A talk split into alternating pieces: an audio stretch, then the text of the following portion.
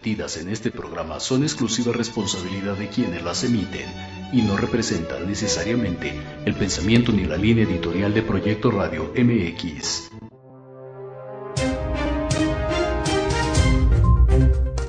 ¿Qué tal? Soy el licenciado Francisco Javier Rodríguez y les doy la más cordial bienvenida a mi programa Entre Diálogos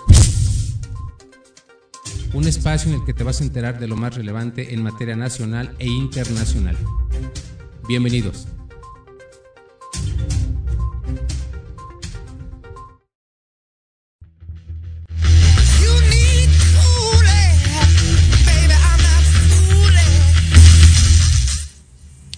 ¿Qué tal chicos? Bienvenidos a una nueva emisión de Entre Diálogos. Vamos a abrir el programa con una eh, noticia muy, muy este, lamentable. Eh, el 12 de agosto de este año se reportaron la desaparición de jóvenes en el lago de Moreno. Días después fueron localizados dos vehículos en los que al parecer eran los, joven, eran los vehículos de los jóvenes desaparecidos. Y bueno, esta semana se encontraron cuatro cuerpos calcinados y al parecer se trata de los jóvenes desaparecidos. ¿Qué tal, Diego? Buenos días. Efectivamente, desde el pasado 12 de agosto de este mes se reportó la desaparición de cinco jóvenes, todos varones, en Lagos de Moreno, Jalisco. Y esta semana se descubrieron, eh, como bien lo comentas, eh, cuatro cuerpos calcinados y al parecer se trata de estos jóvenes que desaparecieron el 12 de este mes. Lo más seguro es que los restos de, encontrados seguramente van a corresponder a estos jóvenes. Es un tema que se volvió mediático como muchos otros en el país y de los cuales aquí hemos dado noticia. Hubo mucha controversia para preguntarle a autoridades qué opinaban eh, sobre lo ocurrido. Y bueno, ya sabemos lo que pasó, mm, como que no hubo mucha seriedad, mucha sensibilidad por parte tanto del gobernador de Jalisco como del presidente de la República. Un hecho lamentable, son cinco jóvenes que se suman a la gran estadística de desaparecidos en México y vamos a ver qué fue lo que pasó con esos jóvenes. Desgraciadamente, pues bueno, ya nos les va a devolver la vida y los padres ahora tienen certeza de lo que ocurrió con sus hijos. Buenos días, Francisco, Diego. Y pues precisamente hablando de temas de seguridad, fíjense que varios reportajes señalan cómo la delincuencia organizada engancha a los jóvenes para que se dediquen a cometer delitos. Eh, entre la vida de lujos, buenas ganancias y una vida fácil, la delincuencia convence a nuestros jóvenes para dedicarse a delinquir y los jóvenes pues obviamente que pertenecen a comunidades pobres o rurales son los que más fácilmente caen en las redes de la delincuencia, precisamente por la falta de oportunidades. Exactamente, qué buen punto, Maru, buenos días. Eh, nuestros jóvenes, sobre todo los varones, son como que el caldo de cultivo para los grupos de delincuencia lo que ofrecen es muy tentador en estos tiempos en el que el país padece de una crisis económica muy severa. Eh, bueno, en este gobierno y en otros que han pasado, México no se ha caracterizado por generar suficientes oportunidades de empleo para nuestros jóvenes. Todos sabemos que los chavos, las chavas que estudian, se las ven muy complicadas para conseguir su primer empleo por falta de experiencia, por su corta edad, porque prácticamente no están acostumbrados al mercado laboral y, estamos hablando de los jóvenes que estudiaron. Aquí los chicos que tú nos citas eh, se refiere a chicos y chicas que no estudiaron, que viven en, exactamente, que viven en comunidades pobres, rurales, sobre todo en, el ámbito rural se da mucho este tipo de cuestiones, los hijos, las hijas de, de obreros, de campesinos, de ejidatarios, agricultores, empleados del campo, que no tienen los suficientes ingresos para subsistir que con muchos trabajos sobreviven y son estos eh, jóvenes los que son, eh, digamos, vinculados al crimen organizado y a qué joven de 18, 20 años que vive en el campo no le va a parecer atractivo si le ofreces, no sé, a, a lo mejor un pago semanal de 50 mil pesos, 100 mil pesos y se hace otro tipo de cosas más graves que son delitos graves que dañan a la sociedad, pues van a ganar más dinero. Así es, la, la, la, necesidad los obliga, de hecho, a hacer cosas de este tipo. Exactamente. Por ejemplo, si vas a lesionar a alguien, si vas a matar a alguien, si te vas a agarrar a balazos con otra persona, estás arriesgando tu vida y por unos cuantos pesos que para ellos significa mucho. Y esto es finalmente lo que ofrece la delincuencia a nuestros jóvenes para que sean atraídos. Yo creo que la educación es muy buena para alejar a, nuestra juventud de la delincuencia, pero también hace falta empleo, hace falta oportunidades para los jóvenes, insisto, que están en edad eh, de trabajar, pero recordemos también que hay chicos, chicas que no estudian, hay jóvenes adolescentes entre 14, 16, 17 años que ni siquiera van a la escuela o dejaron de estudiar precisamente para dedicarse o al cuidado de la casa o, o, al sustento, al sustento del hogar y se ocupan prácticamente en cualquier otra labor que no les deja mucho, apenas lo suficiente para vivir. Y bueno, estamos checando aquí con esta noticia de los jóvenes desaparecidos en Lagos de Moreno, que la delincuencia en México sigue por los aires. Este gobierno no ha hecho, no ha hecho mucho que digamos por resolver el problema. Se habla de estadísticas, se nos han dado a conocer ciertos datos que reflejan un ligero, eh, digamos, eh, una ligera disminución en la pobreza, una ligera disminución en delitos, pero el problema sigue ahí este gobierno se va el año que viene, el que vaya a incorporarse en el 2024, en diciembre del año que viene, no sé cómo vaya a llegar. Va a haber muchas expectativas, como siempre ocurre con los cambios de gobierno. Los 100 primeros días son muy importantes para ver cómo va a ser el sexenio en, el futuro. Y bueno, vamos a ver cómo nos va. No, no creo que haya mucho cambio, pero en fin, algo que nos quieras decir, Diego. Eh, como tú dices, el gobierno no ha hecho eh, muchas cosas eh, para resolver el problema. Así es. Hay muchos chicos, chicas, niños, niñas desaparecidos y no, no, yo no creo que el gobierno que que, que venga el próximo año, mm, yo no creo que haga mm, pues, tantas cosas entre comillas como como este gobierno que tenemos. Exactamente, vamos a ver qué ocurre. Mientras tanto, aquí en este espacio siempre nos hemos preocupado por difundir este tipo de noticias que nos ayudan y que nos, eh, nos auxilian muchísimo para comprender el contexto en el que vivimos. Hacemos la primera pausa y regresamos.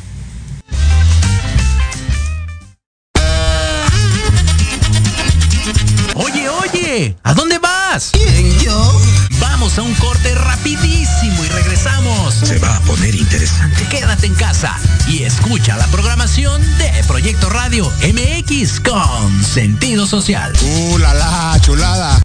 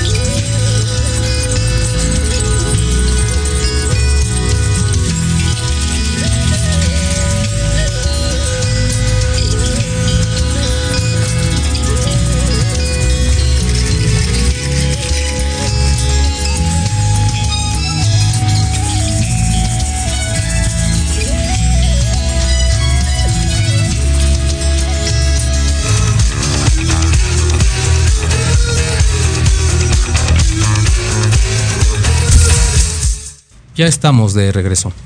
Quiero platicarles que los conflictos internos, las guerras, la desigualdad, la pobreza extrema y la falta de entendimiento entre los seres humanos ha provocado que muchísima gente se aproveche de determinadas circunstancias para sacar provecho de alguna situación en la que grupos de seres humanos necesitan el apoyo y la solidaridad de nuestros semejantes.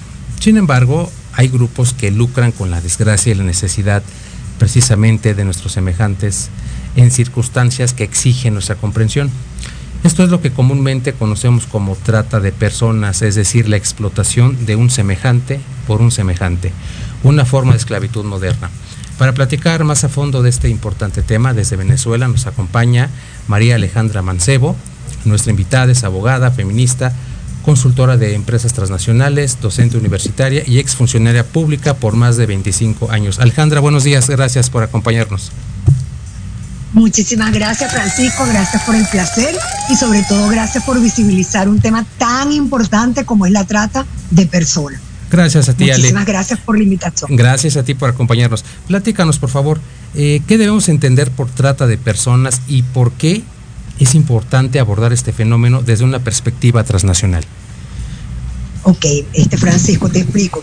Tomando en consideración la experiencia que logré obtener en el Ministerio Público como fiscal de legitimación de capitales y luego fiscal de trata de personas, logré visualizar y estudiar y sigo estudiando este fenómeno que podemos, ¿verdad?, denominarlo como delito. Pero este es un delito que no es tan fácil de percibir. Fíjate que este es un delito cuyo término pareciera que ahorita está en boga, que si en las películas o que salen en las noticias, sin embargo es un término que data de hace muchísimo tiempo y que tiene que ver directamente con la invisibilización propia de la perspectiva y del estereotipo de género.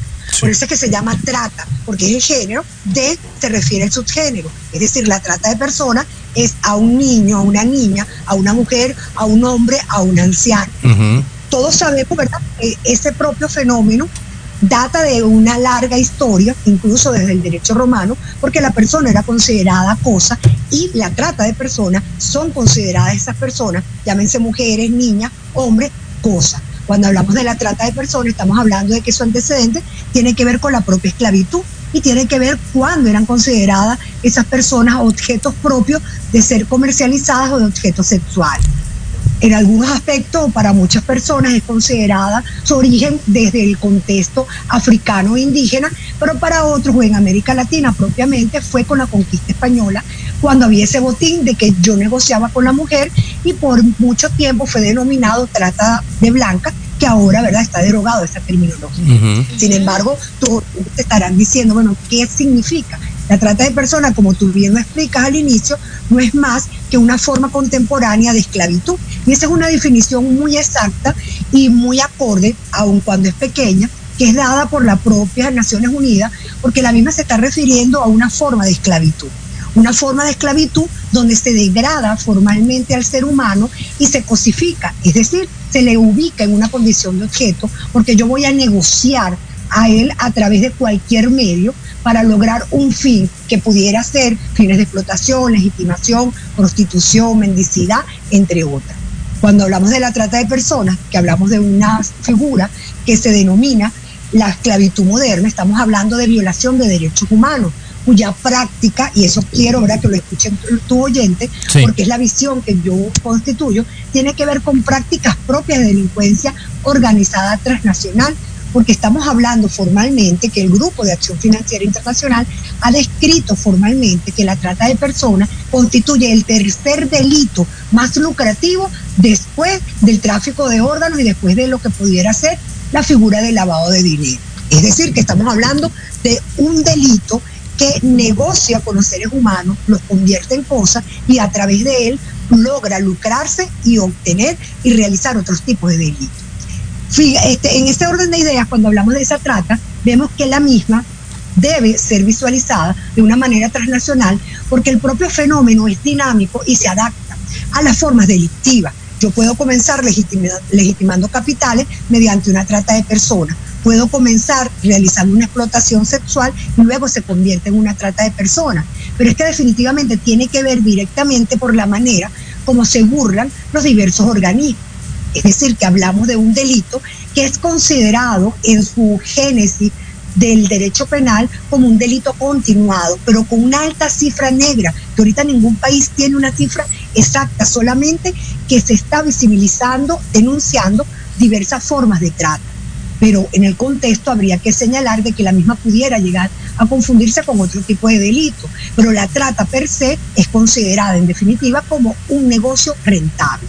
Si es un negocio rentable, ya a mí como experta en el área de delincuencia organizada me obliga a percibirlo en el área transnacional, porque estamos hablando de que no solamente afecto la dignidad del ser humano, no solamente cosifico al ser humano como objeto, comercio con él y genero de una manera perversa y inescrupulosa dividendos. Y unos dividendos que son gigantescos a través de personas que las convierto en víctimas, que pasan a ser objeto y sencillamente desaparece y se invisibiliza sus propios derechos humanos.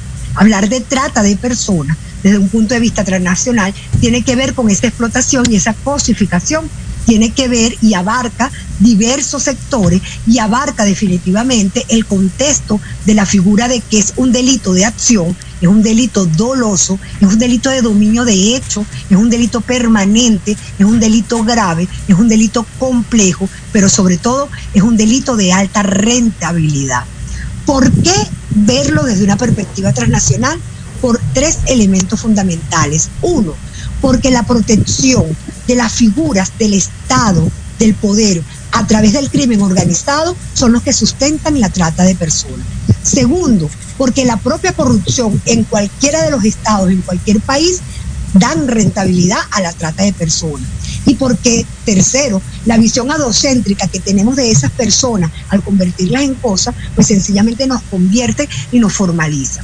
Eso nos permite señalar que la trata de personas puede ser vista desde un punto de vista interno, puede ser vista de una manera mixta o puede ser vista de una manera externa, que es cuando la llamamos transnacional.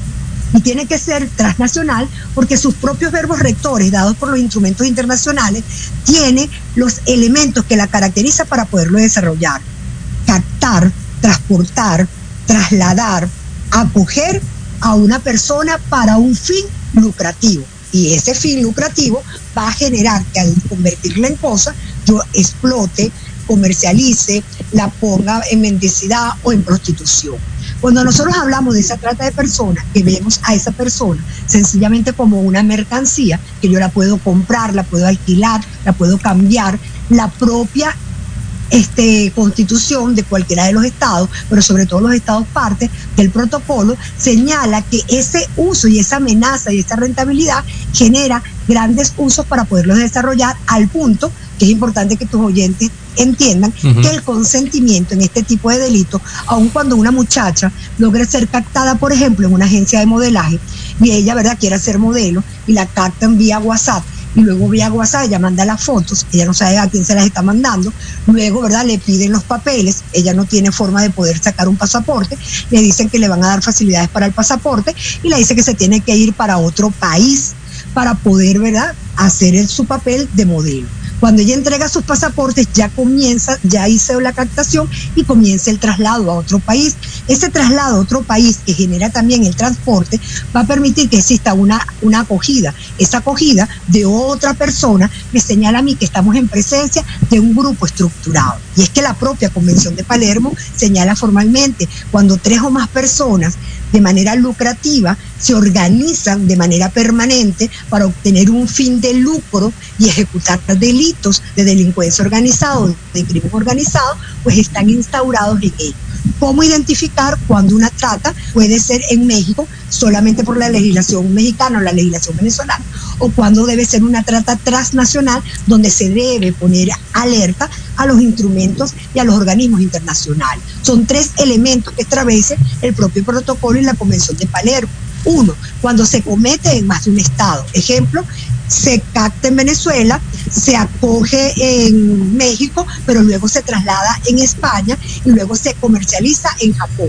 Es decir, que estamos hablando de diversos países. Se activan los organismos internacionales. Dos, cuando en un solo estado es que se realiza, por ejemplo, Venezuela, pero toda la organización, toda la estructura delictiva se encuentra, por ejemplo, en México o se encuentra en Argentina. Y tres, cuando se comete, ¿verdad?, en un solo estado, pero tiene efectos en otro. Me explico, cuando se comete solamente en Venezuela, se capta, se traslada, se recoge en Venezuela, pero los efectos son para España. Es decir, estoy lavando dinero y el dinero está en Andorra o en algún tipo de banco español donde se va a realizar. Cualquiera de esas tres características ya permite que la persona, el investigador, logre visualizar si estamos en presencia de lo que se llama trata transnacional o trata externa. Desde mi visión muy particular, el 90 de los casos son tratas transnacionales, porque siempre o de alguna u otra manera está involucrado otro Estado por la manera y sobre todo la globalización, y más ahora con esa tendencia internacional o el contexto de lo que pudiera significar esa figura de la inteligencia artificial, al punto que estamos ahorita en desarrollo en estudio de la llamada trata virtual, donde ahora no, sola, no necesito trasladarme, sino que todos los efectos de lo que significa la trata y la violación de derechos humanos, pues sencillamente es considerada propiamente en un área virtual y la persona es convertida en un objeto sin haberse trasladado de ningún sitio, solamente en su casa, donde está disminuida, sufre el síndrome de Estocolmo y los diversos países deben actuar a favor de ella. Cuando hablamos de esa trata de personas con perspectiva transnacional, es la sencilla razón de que yo pongo en movimiento los órganos internacionales. Pongo en movimiento la ONU, pongo en movimiento la ONU Mujer, pongo en movimiento el Grupo de Acción Financiera Internacional, tomando en consideración que en un 80% la trata está siendo utilizada como una manera muy fácil de legitimar capitales, que es uno de los delitos más difíciles de investigar en cuanto al problema probatorio o a los indicios.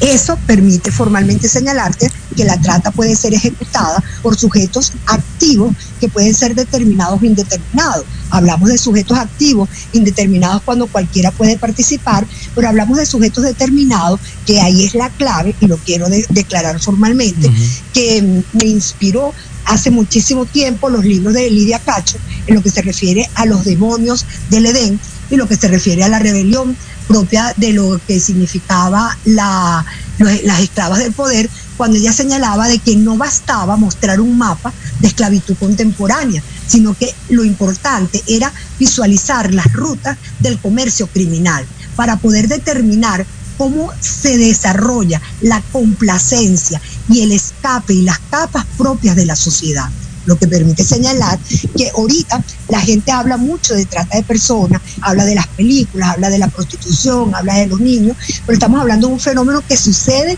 continuamente, que tiene unas cifras negras espantantes y que realmente la violación de migrantes, de los derechos humanos, de esas personas que son convertidas en cosas, es lo más terrible al punto que te puedo señalar que mi vivencia, que tuve diversas competencias, ha sido la más dura cuando logré rescatar, o no yo, bueno, sino el grupo de personas como fiscal de trata, a un grupo de mujeres que habían sido trasladadas para España. Cuando nosotros la rescatamos, nosotros estábamos muy felices y la primera muchacha lo que me dice es que por qué la había rescatado si ella, ¿verdad?, quería estar ahí. Ellas son parte de lo que es el síndrome de Estocolmo, el cual es netamente marcado y lastimosamente mi visión, y me disculpa que sea tan yoísta, es que se está pretendiendo ahorita ver el delito de trata para visibilizar el derecho penal y no, queremos visibilizar a la persona que lo sufre, pero también queremos llegar a los factores para poderlo desarticular, porque son ejecutadas por grupos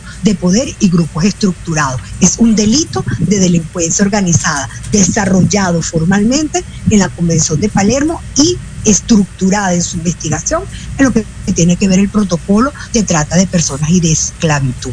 No sé si te tienes alguna pregunta con respecto a esa situación. Así es, eh, Alejandra, estoy de acuerdo contigo.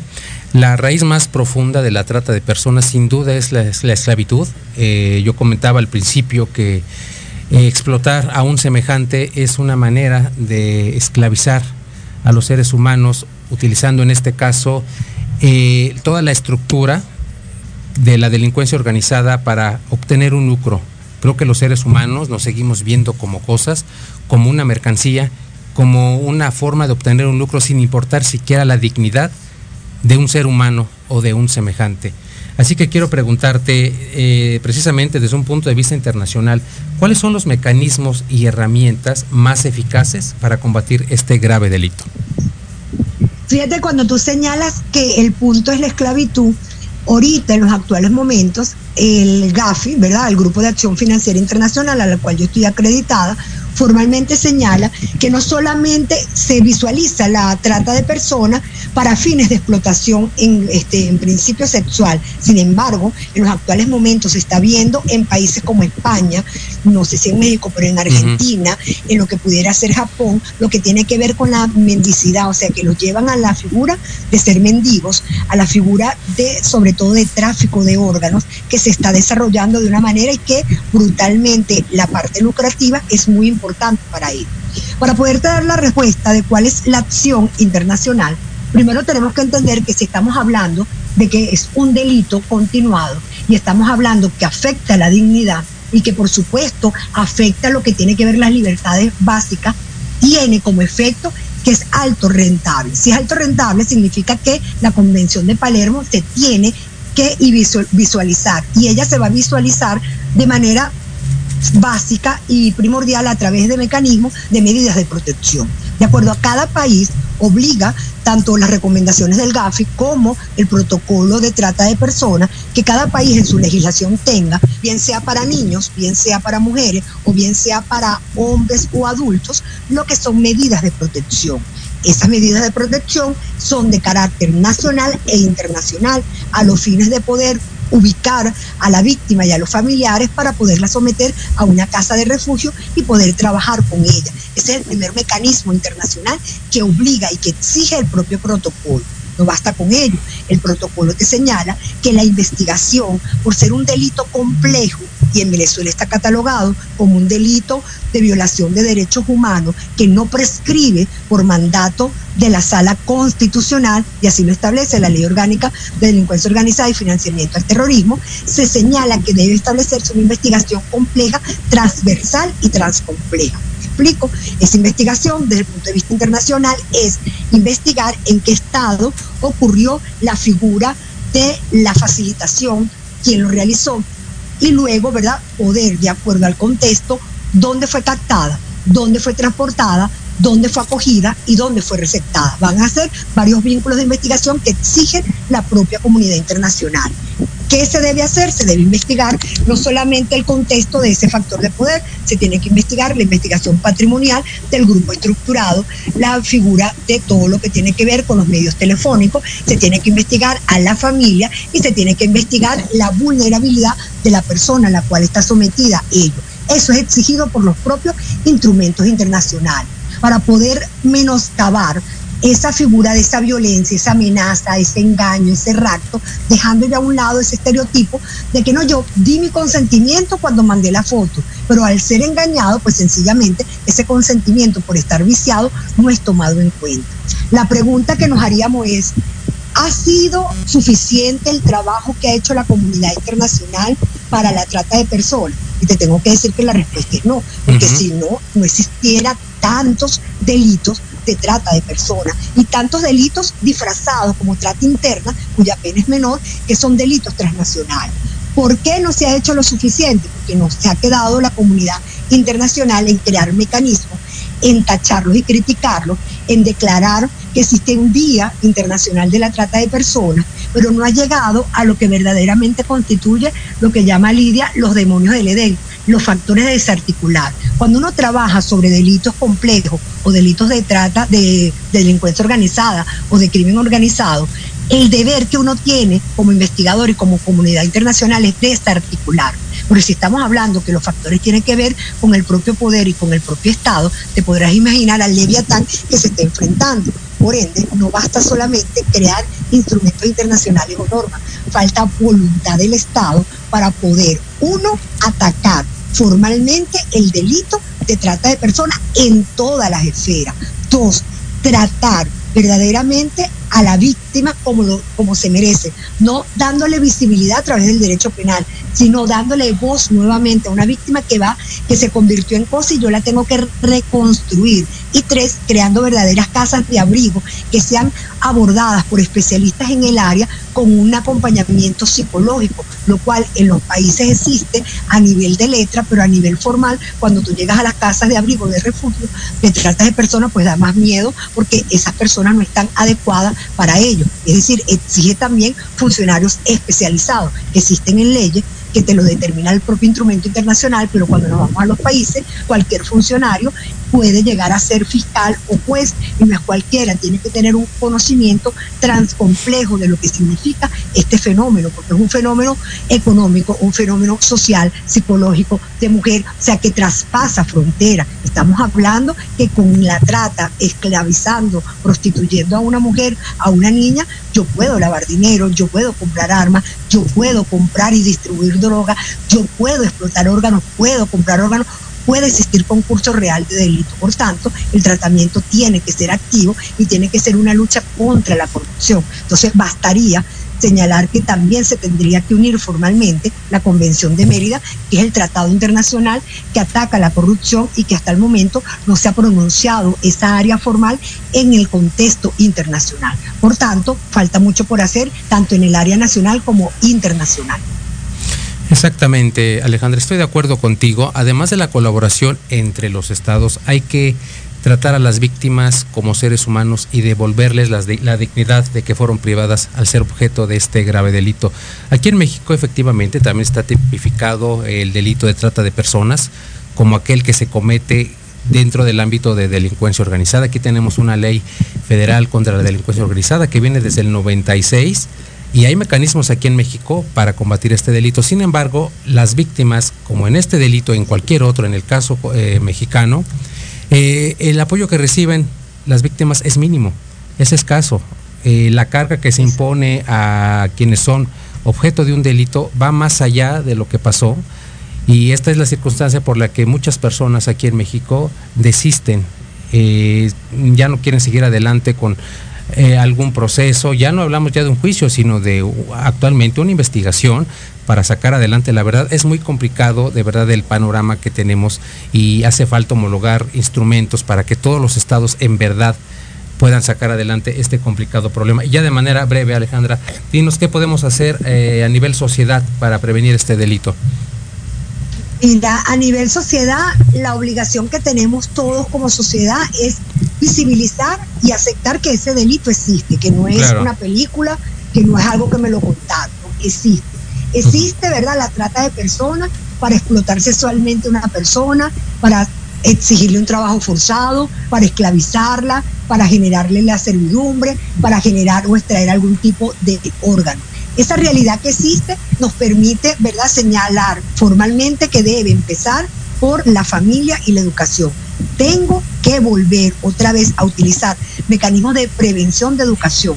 Tengo como familia y como, como mamá o como, como tía, tener cuidado, ¿verdad? Cuáles son los usos de los medios tecnológicos que están haciendo los chavos. Uh -huh. Tengo que tener cuidado, mi persona o tú, qué estás subiendo a las redes y cómo lo estás subiendo, con quién te estás comunicando, de qué manera te estás comunicando, a quién le prestas tú tu teléfono, a quién le prestas tú tu carro, a quién le prestas tú tu cuenta. Por esas cosas parecieran mínimas, debe comenzar la prevención. Uh -huh. La segunda es formalizar y aceptar que es un problema no solamente del fiscal o del tribunal, es un problema de todos, porque cada vez que se esclaviza a una mujer significa que estamos verdad señalando y que está debilitándose el Estado de Derecho y el Estado somos todos.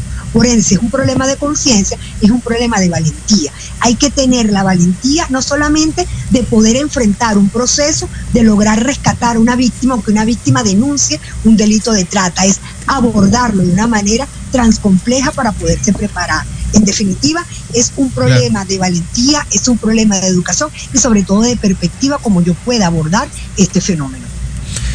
Así es, Alejandra.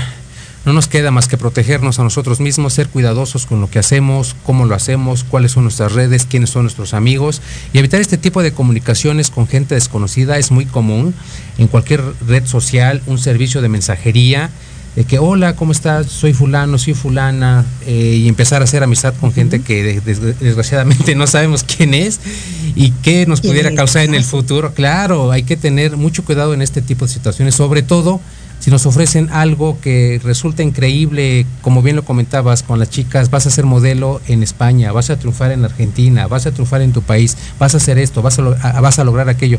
No es así. Desgraciadamente las oportunidades en el mundo, lo platicaba yo en el segmento anterior, son, son escasas. Hay que abrir más oportunidades de desarrollo y crecimiento para nuestros jóvenes. Yo creo que de esta manera, sin duda, vamos a lograr que este delito baje en la medida de lo posible. Ale, te mando un saludo desde la Ciudad de México. En verdad, eh, agradezco muchísimo tu colaboración. Que nos Muchísimas gracias. Pasó muy rápido el tiempo. Así es. estoy totalmente a la orden y fascinada. Claro que sí, Alejandra. En otra ocasión, si nos lo permites, platicaremos más de este tema o bien otro interesante que nos pudieras compartir. Seguro. Gracias, Francisco, por la invitación. Con todo gusto, Ale, gracias. Ok, chao. Chao. Como ven, un tema delicado, eh, es toda una estructura orgánica, financiera, eh, de bando, porque también hay bandos, hay categorías dentro de la delincuencia y es toda una estructura que el Estado debe conocer para entrarle y echar abajo este mecanismo desde su raíz y salvar a nuestros semejantes niños, niñas, adolescentes, hombres, mujeres, sobre todo niños y mujeres, para que tengamos un futuro mejor. Pasando a las notas internacionales, les platico eh, que hubo una reunión con el presidente de Corea del Sur y el primer, y el primer ministro de Japón. La reunión tuvo lugar eh, tuvo lugar en el marco del retiro presidencial en Camp David, Maryland. En esa reunión también estuvo el presidente de los Estados Unidos, Joe Biden. Es importante mencionar que China ha ganado presencia en Asia y en todo el mundo, situación que motivó el interés de Estados Unidos en esta región, así como la unión entre Japón y Corea del Sur. Pasando a otra nota, pese a las prohibiciones del nuevo régimen talibán en Afganistán, niñas y mujeres toman clases en secreto. Ha habido reportajes de mujeres afganas que documentan que niñas y mujeres en general toman clases arriesgando sus vidas e integridad, todo por conseguir educación que les permita salir adelante.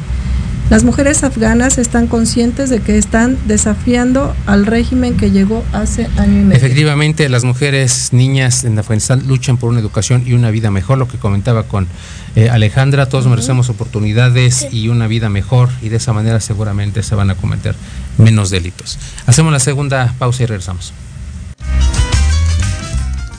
En Proyecto Radio MX, tu opinión es importante. Envíanos un mensaje de voz vía WhatsApp al 55 64 18 82 80 con tu nombre y lugar de donde nos escuchas. Recuerda 55 64 18 82 80. Ahora te toca hablar a ti. Nosotros te llamamos. Ya se cerró la vacante. Te mantendremos en cartera. ¿Te gustaría encontrar un mejor trabajo? claro que sí. Sin chamba. Escúchanos todos los sábados a las 12 del día, en donde tendrás los mejores tips, herramientas, consejos de expertos para encontrar el mejor trabajo de tu vida. Solo por Proyecto Radio MX, con sentido social. Hola, ¿qué tal?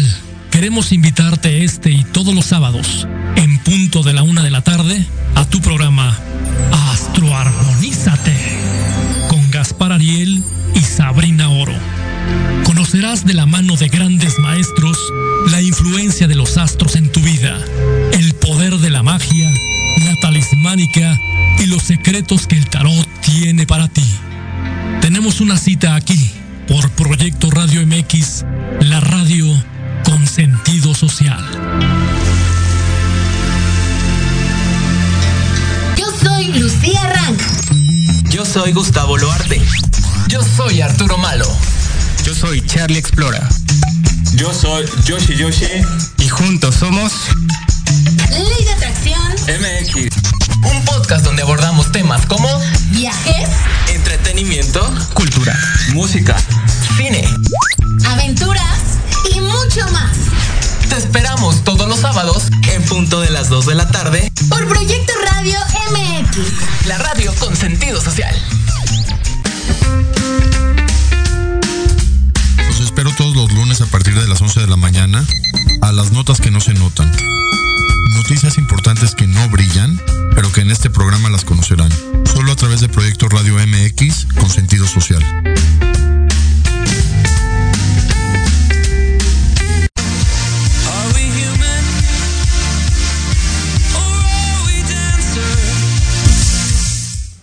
Ya estamos de regreso. Bienvenidos a otra emisión de Infancias Buscadoras. En esta ocasión vamos a platicar un poco sobre el autocentrismo, un tema de actualidad que todos debemos de conocer.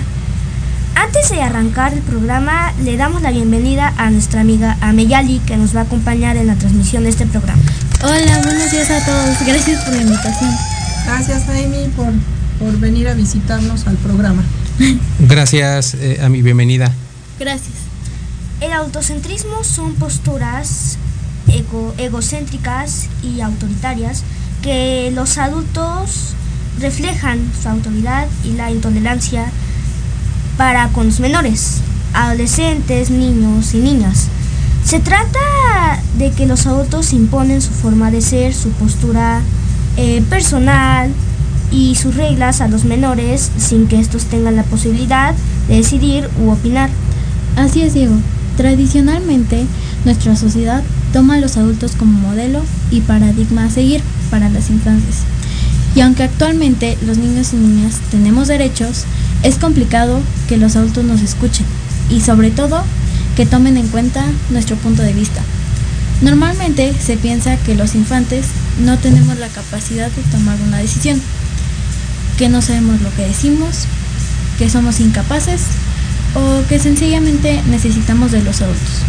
Así es, es importante identificar al adultocentrismo como parte de un sistema más amplio a, a, de dominación en nuestra sociedad que junto al adoncentrismo, uh -huh. ajá, que esto significa que es la consideración de que el hombre es el centro del universo.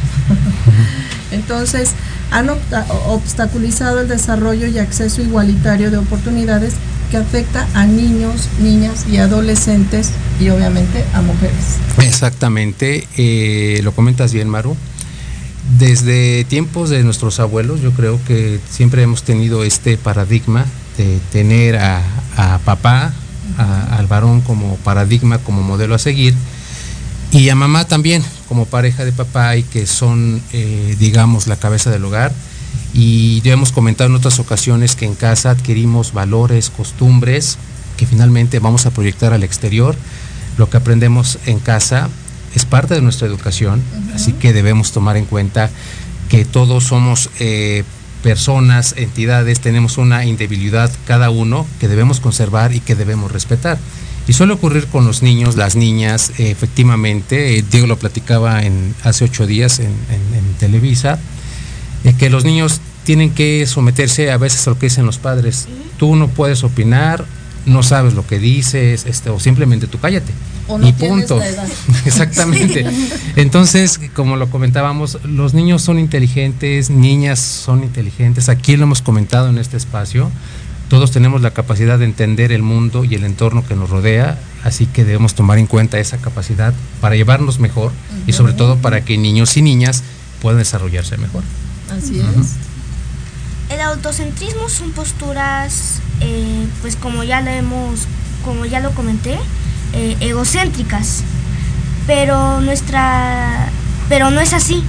Los niños, niñas y adolescentes somos inteligentes, como dice Francisco, y tenemos la capacidad de entender el mundo y el entorno que nos rodea.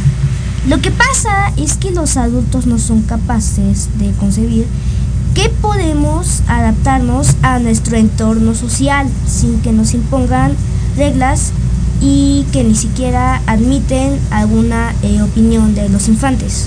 Sí, como ejemplos de posturas uh -huh. adultocéntricas, podemos citar algunas expresiones que utilizan los adultos, como cuando les dicen a las infancias, aquí mando yo, cuando ganes tu dinero podrás opinar, o tú qué vas a saber si no tienes edad, por citar algunos ejemplos.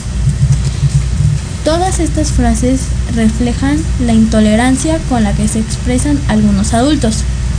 Debemos aceptar que ha habido progreso, pero hace falta mucho para que todos los adultos entiendan que hace falta cambiar para que podamos convivir mejor. Así es, Amy, bien lo dices. Eh, a veces como adultos olvidamos que las niñas, niños y adolescentes eh, tienen los mismos derechos.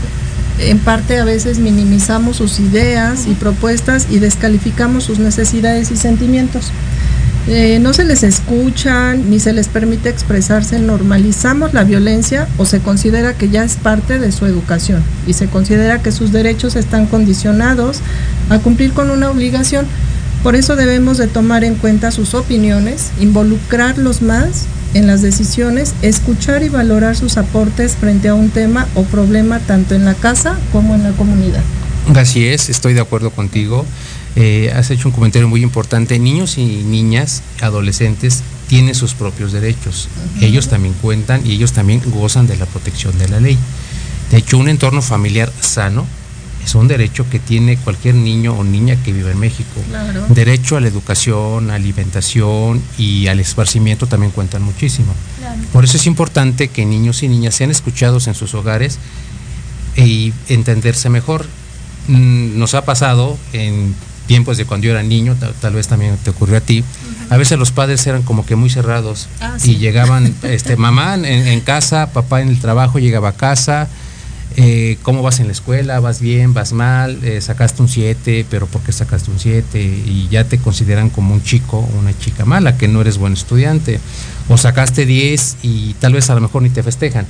Entonces yo creo que debemos entendernos mejor como padres e hijos, conocer a nuestros hijos, que los hijos nuestros conozcan, nos conozcan a nosotros, ver qué les gusta a nuestros hijos, qué no les gusta, qué aspiraciones tienen, qué talentos tienen y tomarlos en cuenta, porque esto es muy importante. Todas las bases eh, de un ser humano se dan en casa.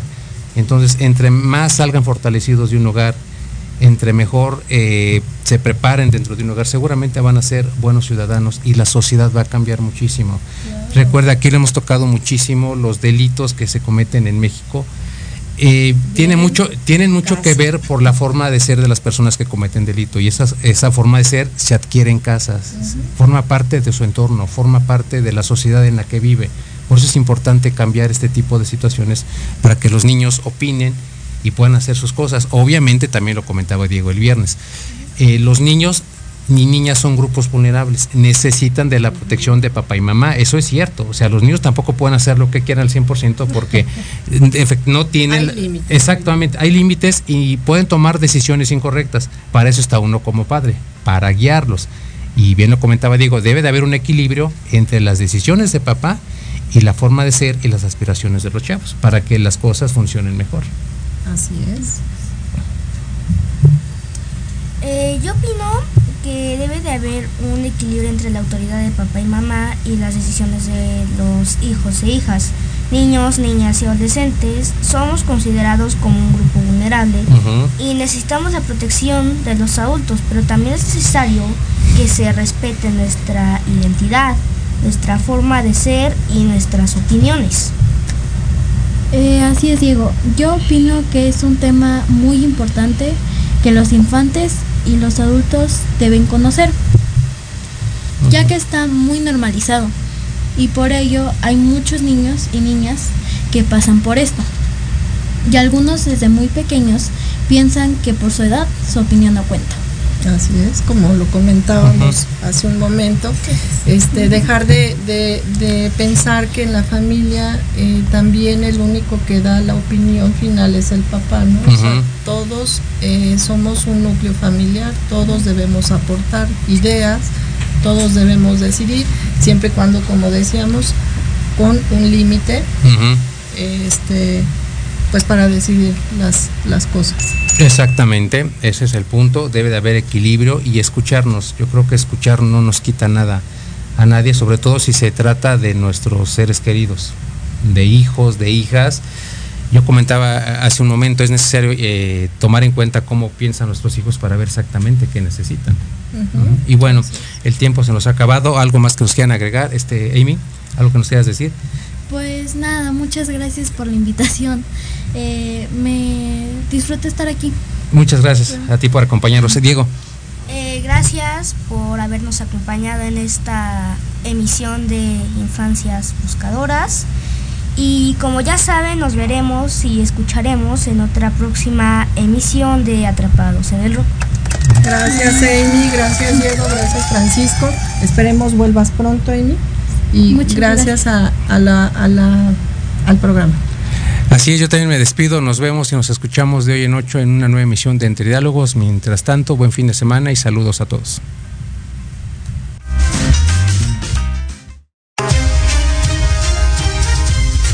Amigos, muchísimas gracias por sintonizarnos este fin de semana y los esperamos el próximo sábado para una nueva emisión de Entre Diálogos. Hasta pronto.